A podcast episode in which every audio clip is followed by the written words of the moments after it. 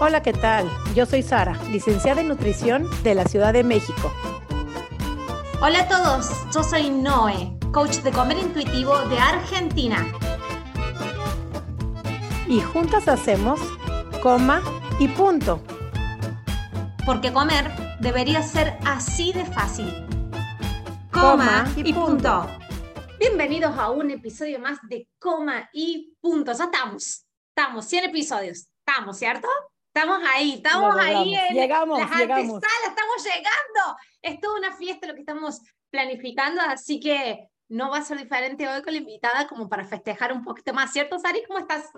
Totalmente. Y además ya pusimos en redes sociales que las que quisieran participar se unieran al link que les mandamos porque va a haber un episodio especial, edición especial para los 100 episodios. Estamos cerca.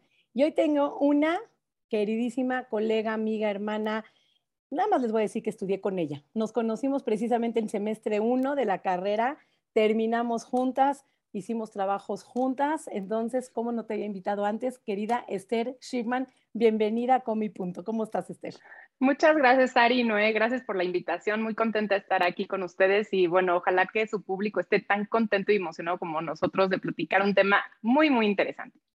Totalmente. La verdad es que traje a una especialista en el tema Esther es nutrióloga con maestría especializada, tiene más de 20 años en experiencia, ella también es conductora de radio, eh, tiene 800 mil, eh, quiero que lo digas Esther, tú todo, todo lo que tienes, ella tiene consulta privada, es su licenciatura, es bolsera para diferentes productos, marcas, también es de un desarrollo de comunicación de prensa, tallerista, tiene cursos, este, es asesora de muchos programas, colabora con muchísimas marcas, tiene su programa de radio en, en wradio13digital.com todos los viernes, me parece que sale Esther también. Así es que si quiero, prefiero que lo escuchen de ti. ¿Cuál es tu trayectoria? Porque le digo, ay Esther, ¿qué has hecho en todos estos, todos estos años que ha juntado y juntado currículum? Se ha especializado, ha tenido maestría y con un tema que la verdad es apasionante, es el tema de la microbiota. Seguramente han escuchado hablar qué es la microbiota. Muchos hemos escuchado el término y a lo mejor ni siquiera entendemos qué es, se controla, se maneja sola. Platican un poquito de, de ti, Esther. ¿Quién es Esther Shipman? Y qué es la microbiota. Bueno, pues soy nutrióloga, evidentemente me encanta esta relación. Yo nunca pensé que iba a ser consultoría de uno a uno, pensé que iba a estar más como en hospitales, me veía más como doctora y al final eso es lo que me gusta, ¿no? Como eh, tratar de bajarles la ansiedad a las personas en temas de alimentación, volvernos a reconectar, ¿no? Con nuestras sensaciones internas y por eso es que creo que la microbiota viene muy fuerte porque está muy conectado el intestino con el cerebro, con nuestras emociones. Así es que a medida que nosotros vayamos conociendo lo que nuestro cuerpo nos pide, pues vamos a hacer elecciones mucho mejores para, dependiendo de nuestro cuerpo, darle lo que necesita, ¿no? No que alguien nos diga qué hacer o qué comer o qué decir. O ya, ya yo creo que el futuro en la medicina, en la psicología, en la nutrición, es que te conozcas tanto que sepas perfecto qué tienes que elegir en ese momento. Exactamente, mira, la antesala de, la grabación, como siempre hablamos con todos y hablamos de un montón de temas y no quedan acá registrados, quedan solamente para nuestro regocijo con las Ari. Hablamos de esto de, escuchamos mucho en redes sociales esto que básicamente parece unidireccional. Come esto, come lo otro y va a mejorar tu microbiota y eso va a hacer que básicamente tu humor, tu depresión desaparezca. Decimos, bajemos un poco más a la realidad y sabemos que el cuerpo humano no funciona así como apretándole un botón y que todo funcione bien, bien entre grandes comillas. Y es mucho más complejo, que es todo, todo un escenario para el autoconocimiento y que uno sabe exactamente si realmente se dispone a escuchar qué cosa le hace mejor, qué no, y también todo esto de cómo nuestras emociones intervienen en nuestra microbiota y nuestra microbiota afecta nuestras emociones, pero no es tan simple así, no es apretar solamente un botoncito y que todo cambie, sino que hay muchas otras cosas que son mucho más subjetivas que nos hacen ir al autoconocimiento que están en juego. Entonces, con esta introducción, quiero que nos expliques un poquito esto de la microbiota, las emociones y cómo es que este tema nos invita a reconectarnos y al autoconocimiento. Claro que sí, pues la microbiota es un conjunto de bichos, de microorganismos, de un montón de cosas que tenemos ahí viviendo con nosotros en armonía, es decir, necesitamos de ellos y, y, ellos necesitan de nosotros. De hecho, tenemos un kilo de bacterias, nada más en nuestro intestino. Realmente es un buen. Así es que tenemos que cuidar esta microbiota que va a producir varias sustancias. Es decir, mucho de la salud inicia en el intestino porque depende de lo que sensan estas bacterias, son las, las señales que se dan al cerebro y es lo que realmente el cerebro luego dicta qué hacer. Así es que tenemos que tener a estas bacterias contentitas. Y obviamente tener una dieta saludable, ¿no? En general, comer de todo, porque se ha visto que entre más variada tu alimentación, más variadas tus bacterias. Así es que entre más comas, todo esto de limitar tu consumo, quitar grupos de alimentos, va limitando estas bacterias. Así es que comer un poco de todo sigue siendo ¿no? la clave para tener esta microbiota sana, variada, grandota. Y eso va a hacer que produzcas las vitaminas, las sustancias que necesita tu cerebro para funcionar y para lo que platicábamos antes de, iniciar el programa, ¿no? De que tu ciclo circadiano, tu reloj interno funcione bien. Y yo creo que la clave es el intestino, tener estas bacterias nutridas, saludables. Uno es manejar tus emociones, tu estrés, que no las lastime. Y ya cuando estas están sanas, se hace una comunicación muy buena. Y entonces es un círculo virtuoso en el que duermes bien, puedes manejar mejor tus emociones, te sientes mejor contigo mismo, haces mejores elecciones. Es como como ese reloj interno que te va a, dictar y qué es lo que tienes que percibir, que al final estamos tan desconectados que no lo escuchamos, pero ahí está. Qué básico que eh, el otro día estaba contando, no sé si quedó grabado acá o no, pero lo voy a contar. En esta maestría de neurociencias que estoy haciendo, tengo un profesor que es francés, es renombrado en todo el mundo, es como que y se juntan acá en la Universidad de Río de Janeiro, pues tiene un departamento de neurociencias bastante importante y dice, quiero dejar de estudiarle la cara a las neuronas, dice. Sí, la, la, cara a las neuronas en el microscopio y ver qué conexiones, hacer estudios de laboratorio para ver más neurona, neurona, neurona, neurona. Porque cada vez que estudio más la neurona y veo las partes técnicas, dice más, me doy cuenta que tenemos que volver, digamos, a lo que era cuando vivíamos en la naturaleza. ¿A qué me refiero cuando vivíamos en la naturaleza? Capaz que esto de el reloj biológico. Chico, dejemos de estar con el celular, acté la cara antes de irnos a dormir, respetemos eso, así toda nuestra recomposición hormonal se puede dar y después que nuestro cuerpo solito vaya, digamos, arreglándose, digamos, al sol. Y hablábamos esto de cambiar de usos horarios y solamente no hace falta ni tener, tomar nada, solamente dormir y ya te despertas. Muchas veces era mucho más simple tiene que ver con eso, con una escucha del cuerpo que viene más dado por la natural, no era tan tan rebuscado. Hablame un poquito de esto, de manejo de emociones, ciclos circadianos y, y, cómo afecta a esta microbiota y estos bichitos que tenemos en nuestro intestino.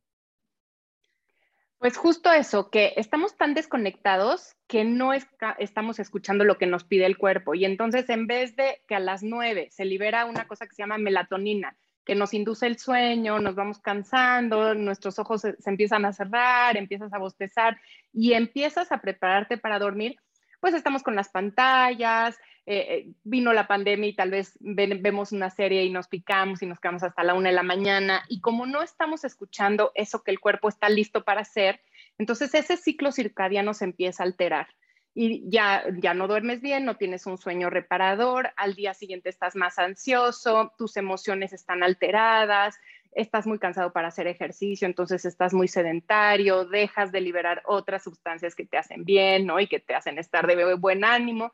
Y como estás ansioso y entonces se te antojan algunos alimentos muy dulces, que no es que sean malos, pero sí naturalmente tu ciclo circadiano como está tan alterado, ya nada más quiere un apapacho, ¿no? Y, como no sabemos manejar las emociones de otra manera, las manejamos con alimentos dulces que sí, pues van al sistema de recompensas, ¿no? Tenemos un sistema de recompensas, piensas que te sientes mejor, pero a la larga, pues no, es, es como algo temporal, pero es un ciclo vicioso, que eh, eh, esos alimentos, ¿no? Pues no te están nutriendo, no te están haciendo sentir bien y además te vuelves a dormir tarde, vuelves a no liberar ¿no? las sustancias para dormirte, para despertarte, en fin, todo está conectado, pero tiene que ver mucho con estas bacterias intestinales, es decir, el alterar tú el sueño, que sería yo pienso la clave de los ciclos circadianos, que empieces a dormirte un poco más temprano, que evites las pantallas, que empieces con una higiene de sueño, que te hagas un tecito antes de dormir, que vayas apagando todas las luces,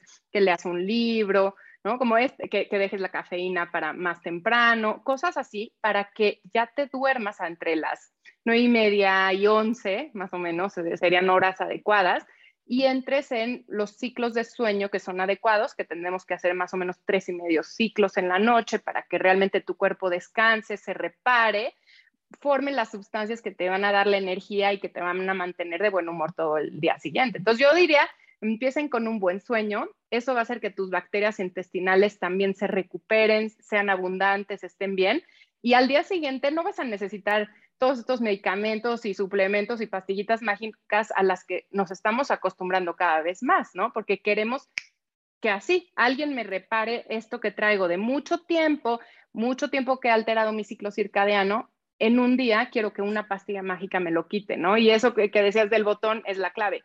Tenemos que dejar de pensar que hay botones mágicos para solucionarnos la vida. Este reloj biológico tarda mucho tiempo en desconchinflarse, ¿no? O sea, tarda, realmente lo tienes que estar lastimando mucho, mucho tiempo. Y ya que está alterado, tienes que tener esa paciencia para volver como ese engranaje otra vez al, al lado correcto, ¿no? Que todo se empiece a acomodar y que al final, evidentemente, hagas mindfulness, que aunque está de moda y todo el mundo habla del mindfulness, es eso, es que ya tu ciclo circadiano, tu reloj biológico funcione tan bien que te puedas conectar a lo que tu cuerpo te pide y lo hagas, ¿no? Y se lo des y te sientas bien haciéndolo. Entonces, yo creo que eh, al final el mindfulness, la microbiota, el ciclo circadiano, todo está conectado y sí tiene una razón que de ser y no es mágica, milagrosa, es requiere tiempo. Qué padre. Te quiero retomar algo que dijiste. ¿Te acuerdas, no? Que habíamos hecho un episodio de y ahora sí cómo me cuido. Porque la cultura de dieta siempre nos ha dicho, pues, cuidarme es restringirme siempre hemos creído que cuando bajo, cuando estamos en un autocuidado, es me estoy cuidando, restringiendo de esos dulces, de los postres, o estoy lo más apegada a la reducción de calorías. Ya habíamos explicado en otro episodio, así que vayan para atrás, cuidarme, que hay un misunderstanding ahí que no es cuidarse, no es restringirse. Y ahí este lo dijo claramente y quiero retomar tus palabras, este es lo que dijiste, hay que comer variado, de todo, no restringir y ahí mantenemos una microbiota mucho más amplia, mucho más eficaz y mucho más eficiente en su forma de trabajar. Entonces, eso es genial. Entonces, lo número uno es, ¿por dónde empiezo a cuidarme? Pues por no restringirte. Número uno, por comer variado. Número dos, reconectando con tu cuerpo, lo hemos hablado también en muchos episodios, ya para esta altura, lo que nos ha seguido casi a toda la trayectoria de estos 100 episodios se ha dado cuenta de la importancia que es escuchar el cuerpo que necesita, en qué momento lo necesito y qué cantidad lo necesito. Entonces, empezamos por ahí. Y otra más importante, me encanta que hablas de la parte del sueño. La melatonina viene saliendo cuando hay serotonina y para que haya serotonina tiene que haber triptofano, que son los tres precursores para que haya un sueño. si no hay triptofano, que viene de los carbohidratos, solamente es lo que tú dices, ser, si no duermes, entonces necesitas esas recompensas para tener la energía durante el día, porque aparte, no es que si no dormimos bien le bajamos al ritmo, no, queremos ritmo 100, dormir reparada 50 o 40 veces. Entonces, es importantísimo comer suficientes carbohidratos, comer variado de todo tipo de alimentos que te van necesitando para que tengas esa serotonina, que estés de buen humor, para que estés estable, estés bien. De ahí en la noche baje la serotonina, suba tu melatonina, escuches las señales de sueño y poder descansar. Claro, hay algo importantísimo que también comentaste, las pantallas. No sé si saben o nos han dicho que esas pantallas a nivel ocular, el ojo detecta como si fuera una luz solar. Entonces le cuesta trabajo entender, exactamente, la luz blanca de las pantallas, le cuesta trabajo entender que ya es de noche. Entonces ahí vamos alterando todo este ciclo. Entonces vean todo lo que pasa con las pantallas, con no dormir bien, cómo no comer suficiente ahí es viene cuidarse. Y en ningún momento dijimos cuidarnos es restringirnos o cuidarnos es matarnos en el gimnasio 7, 8 horas, porque justo la semana pasada platicaba con una chica, me decía, yo en mis sueños siempre hacía 7 horas. Decía, sí, o sea, creíamos que ya habíamos acabado con esto y vamos trabajando, pero me he topado con gente que de 3 y para arriba horas en ejercicio. Entonces, el maltrato al cuerpo, eso tampoco es bien tratarlo. Pasar horas en el gimnasio, comer poquito, al contrario, entonces ahí viene Esther, que es maestra de nutrición, por eso la trajimos a hablar de la microbiota. Cuidarse no es restringirse, cuidarse no es estar estresados, cuidarse no es estar desconectados siguiendo la dietita que te dicen tres alcachofas, cuatro apios. ¿Cómo entonces siendo tú nutrióloga en consultorio hablas de un cuidado, una alimentación para poder reconectar con ese ciclo y para tener un bienestar durante tu día para que la microbiota sea mucho más amplia y funcione mejor en nuestro estado de ánimo y en nuestro bienestar en el día a día, que ahí hablamos de bienestar. Y no es la esa salud, el salutismo ortoréxico en el que ha caído esa cultura de dieta completamente. Completamente, tú lo dijiste y es 100% cierto, tenemos que cambiar nuestra mentalidad. Lo que yo trato de hacer es sí ayudarles a entender un poquito más de alimentos, porque sí, la gente no sabe y creo que deberíamos de saber más de temas de alimentación y de estilo de vida saludable desde pequeños y hacerlo de manera natural, como te lavas los dientes, es, ciertas cosas que hacemos en el día, ¿no? Pero bueno, eh, es cambiar la mentalidad que tenemos y bajar la ansiedad. Tenemos una meta que creemos que cuidarnos es estar eh, en un peso X, ¿no? ¿no? Cada quien tiene ahí sus estándares de belleza, pero tenemos esta presión de que eh, el estar bien o estarse cuidando es estar delgado y ir al gimnasio 20 horas y comer frutas. Y eso es el enfoque principal. Cuando la gente entienda que el enfoque es la salud, el sentirte bien, en que todo, ¿no? Que estés de buen humor, que disfrutes la vida, que sonrías, que puedas dormir y descansar, que te sientas con energía, ahí vamos a empezar a conectarnos con eso que el cuerpo nos pide y se lo vamos a dar sin pensar que es un sufrimiento, ¿no? Si en ese momento tu cuerpo te pide X alimentos, se lo vas a dar con gusto, no vas a estar, chin, me dieron tal plan, no lo estoy siguiendo y vas a estar estresado, eso te mata tus bacterias intestinales, ya no hay buenas señales, ya no duermo bien, ¿no? Como que empieza todo por un estrés de tener un cuerpo X o una imagen X. Entonces yo lo que intento en el consultorio es eh, sí darles información basada en evidencia, es decir, qué hay ahí que, realmente eh, pues es cierto, quitar mitos, ¿no? Y, todo esto de los carbohidratos que decías, volver a ser a la gente amiga de todos los alimentos, pero al mismo tiempo cambiarles el enfoque. Ajá. Eh, ¿Qué, ¿Qué, quieres tú a largo plazo? ¿Cómo te ves a largo plazo? ¿Feliz con tus hijos, nietos, familia, sonriendo, estando energética? Tienes que, ¿no?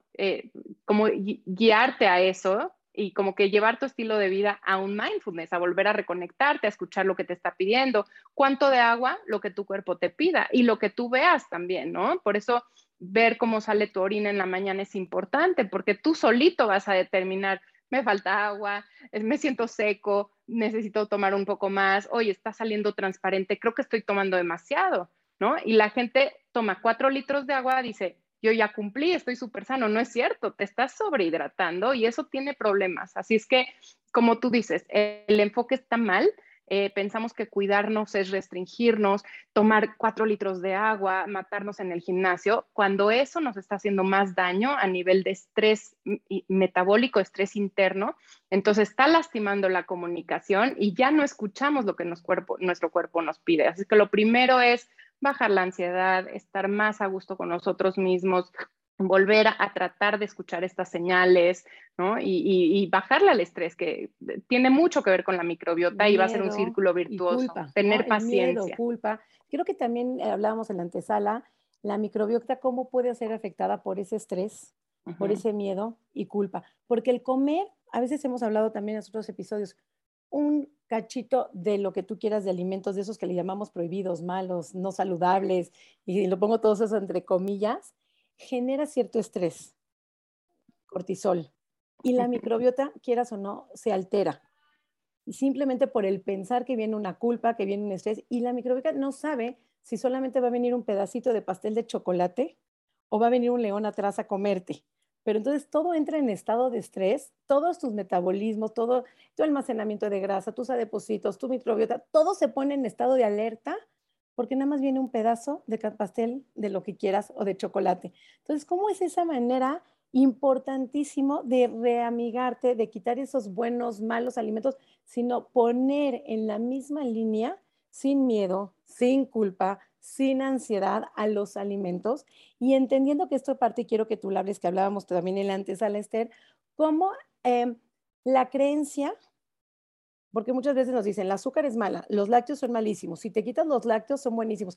Justamente iba con un doctor platicando y me decía, no, es que hay que quitar los lácteos, los refinados y las azúcares. Es un súper discurso mega dominante de cultura de dieta, donde nos han hecho creer verdaderamente que todos los productos procesados, ultraprocesados, refinados, son mega dañinos para el cuerpo. Y cómo tenemos que volver a meter esos alimentos sin culpa, sin miedo, estando estabilidad para que la microbiota también aprenda. Y hay personas que el lácteo le puede caer muy mal y hay personas que el lácteo no le hace nada daño. Entonces tenemos que entender que cada persona, cada alimento funciona en cada etapa de su vida de una manera diferente. Y esa parte es la que quiero que tú desarrolles en este momento.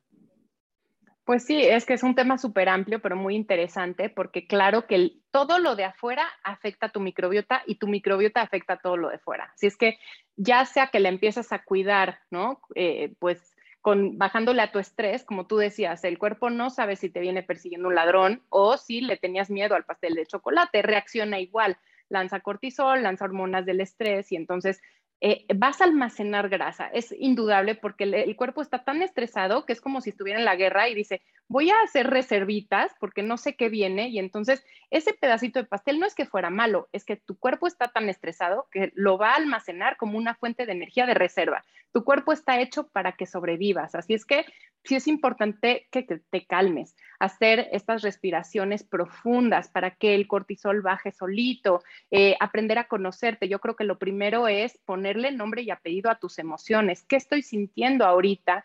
Eh, ¿qué, eh, qué, me provoca este alimento? Y masticarlo lento y saborearlo. Yo creo que esa, esa también es la clave. Estamos comiendo tan en automático y con tanto miedo, o esto es saludable y me lo como feliz. No, o sea, no, es lo que elegí en ese momento para comer, lo tengo que masticar lento, empezar a conectar, tengo más hambre, quiero más, ya no tengo hambre, ya dejo de comer, estoy calmada, a ver qué me hizo sentir, bueno, sí, entonces ahora me voy a respirar porque sentí un poco de miedo, porque se vale, ¿no? No, no se logra de la noche a la mañana, ahora soy amiga de todos los alimentos, ahora voy a comer de todo un poco. Hay miedos, hay mitos, hay todo este discurso que nos han dicho de quita esto, quita el otro.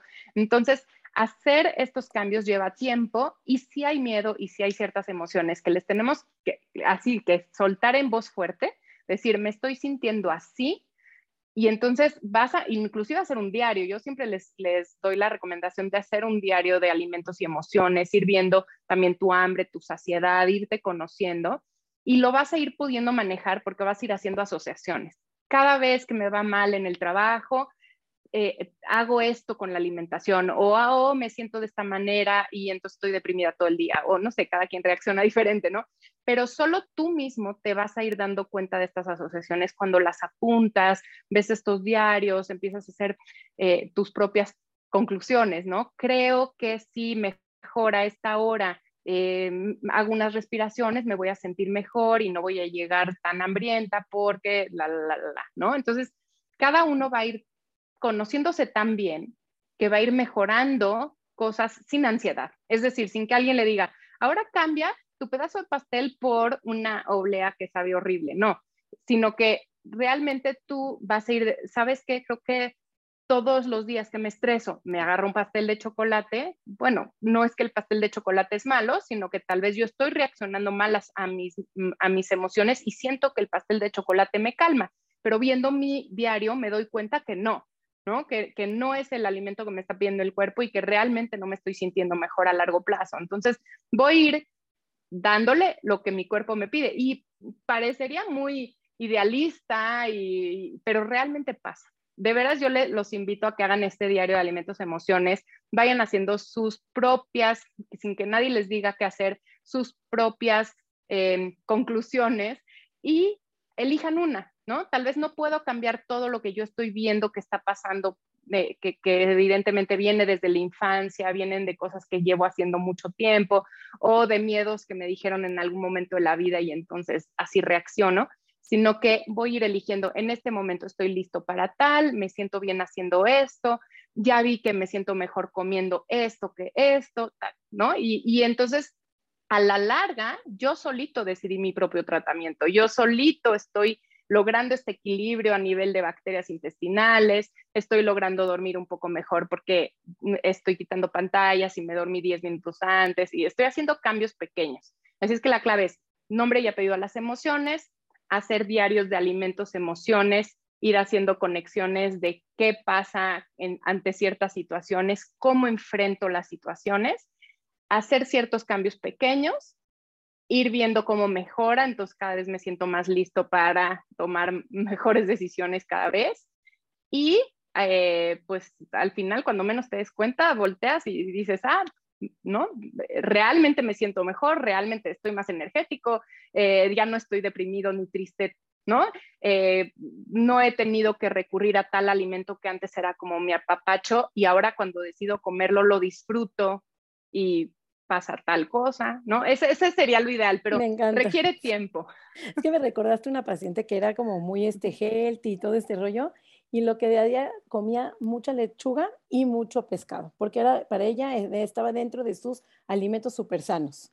Y bueno, vivía inflamada y no, nunca dio que la lechuga, tan simple la lechuga, creyendo que era tan sana, la mantenía en un estado de inflamación fatal y por el exceso de comer pescado, sus niveles de plomo altísimos y vivía muy mal. Entonces, ojo con idealizar esos alimentos super healthy y satanizar esos alimentos refinados, ultraprocesados que nos han hecho creer, como que es importante, me encanta Esther, eh, ella totalmente apasionada por transmitir conocimientos basados en evidencia científica, acercando a la gente, a las personas, a tener una relación positiva y sana con la alimentación, es el claro ejemplo, totalmente estudiada, este, con una pasión padrísima por la nutrición, que creo que eso nos une y nos apasiona a las dos juntas porque nos encanta esa parte donde no, no creo que logramos no caer en esa parte de cultura de dieta muy este, extremista y poco a poco todos los que han sido familia de Comi Punto han logrado ir sanando esa relación con el cuerpo, con la comida, por lo menos cuestionando los discursos, las narrativas dominantes que nos han hecho creer y caer en todas esas culturas no sanas o acciones o hábitos que de, creer que lo sano deja de ser sano o por buscar la salud perdemos en el camino la salud. Es completamente importante.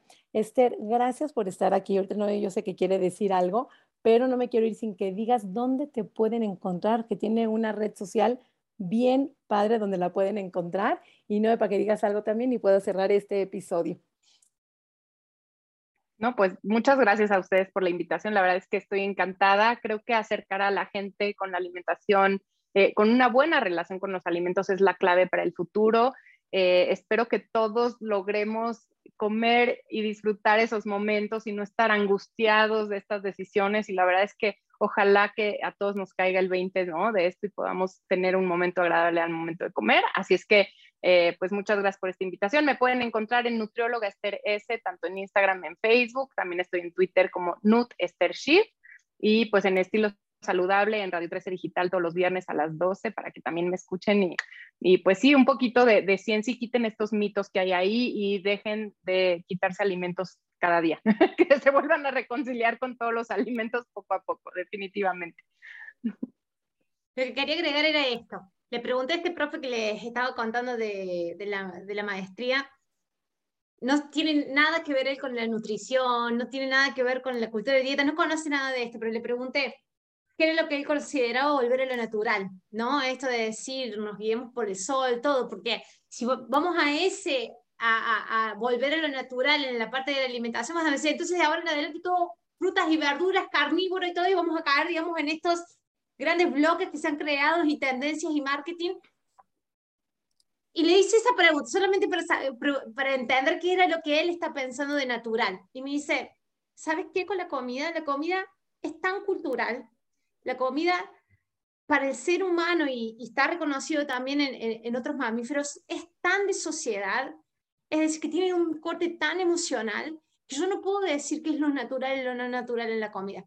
Entonces ahí me encanta esa respuesta porque eh, yo creí que me iba a ir por el lado de, no, todo, todo sin proceso, sin nada, sin, porque esto es, y me dijo algo que tiene mucho sentido.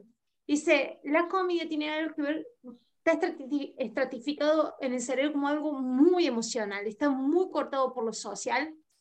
Y eso, toda la historia de la humanidad nos ha dado a entender esto. Y me dejó este dato. Me dijo esto, fíjate lo importante de la comida en el ser humano, y en la evolución del ser humano, que si el ser humano no hubiera evolucionado junto a la comida, hoy no seríamos la sociedad que somos. Hay una teoría que dice de que solamente nosotros pudimos evolucionar como sociedad, hacer los avances científicos, tecnológicos y de conocimiento que hemos tenido como humanidad, porque en algún momento el ser humano empezó a cocinar la comida, que es la diferencia que tenemos con todas las otras seres vivos que están ahí. en el momento que empezamos a cocinar la comida, el ser humano empezó a tener tiempo. Ya no tiene todos los días que salir a cazar, como lo tienen que hacer todos los otros animales. Menos lo de nosotros que le damos de, eh, de, comer en la casa, ¿no? los domésticos, pero todos los otros todos los días tienen que salir a cazar. Sí, la gran mayoría de su tiempo está invertido en la búsqueda del alimento. Nosotros cuando empezamos a cocinar, nosotros empezamos a almacenar y eso nos dio la posibilidad de salir a expandirnos. Tiempo para trasladarnos de un lugar a otro, de viajar, tiempo para empezar a construir cosas, herramientas, tiempo para crear otro tipo de, de organización comunitaria. Entonces dice, lo que no, hay forma de decirte qué es lo natural en la comida, porque la comida también ha ido evolucionando y permitió que la, humanidad evolucionara. Por eso yo le quería ver para ver si me daba algo bien simplista y me decía, no, si vas a hacer esto con la comida, así es mejor. Y no, me dio una respuesta que me dio a entender de que seguimos siendo así tan naturales, pero tan complejos al mismo tiempo como raza humana y como cuerpo, que merece esto, me merece que nos pasamos una vida entendiendo esto, de experimentando con un alimento, con el otro, entender, ya no tratar de seguir reglas externas, sino me da la oportunidad de entender y escuchar mi cuerpo, porque hay una sabiduría que viene de años, que capaz que la esté negligenciando por tratar de seguir estrictamente reglas externas. Era solamente eso para cerrar el programa. Muchísimas gracias. Mis redes sociales son Mi Cuerpo Sin Reglas, tanto en Instagram como en Facebook, como en TikTok, como, este canal, como en el canal de YouTube, donde vas a ver la grabación de este video estamos en la cuenta regresiva, así que nos vemos la semana que viene para otro episodio y ya vamos a tener la mega fiesta. Gracias por estar ahí esta semana. Chao, chao. Coma y punto.